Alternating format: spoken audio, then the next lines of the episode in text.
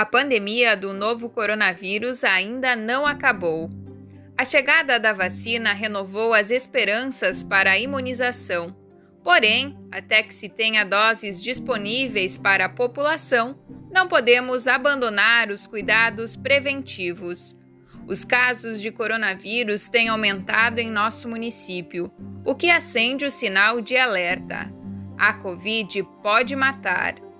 Precisamos redobrar os cuidados. Use máscara, lave as mãos frequentemente, use álcool gel. Se tiver qualquer sintoma, evite contato com outras pessoas e procure a unidade de saúde. Vamos nos proteger e zelar pela vida de quem amamos.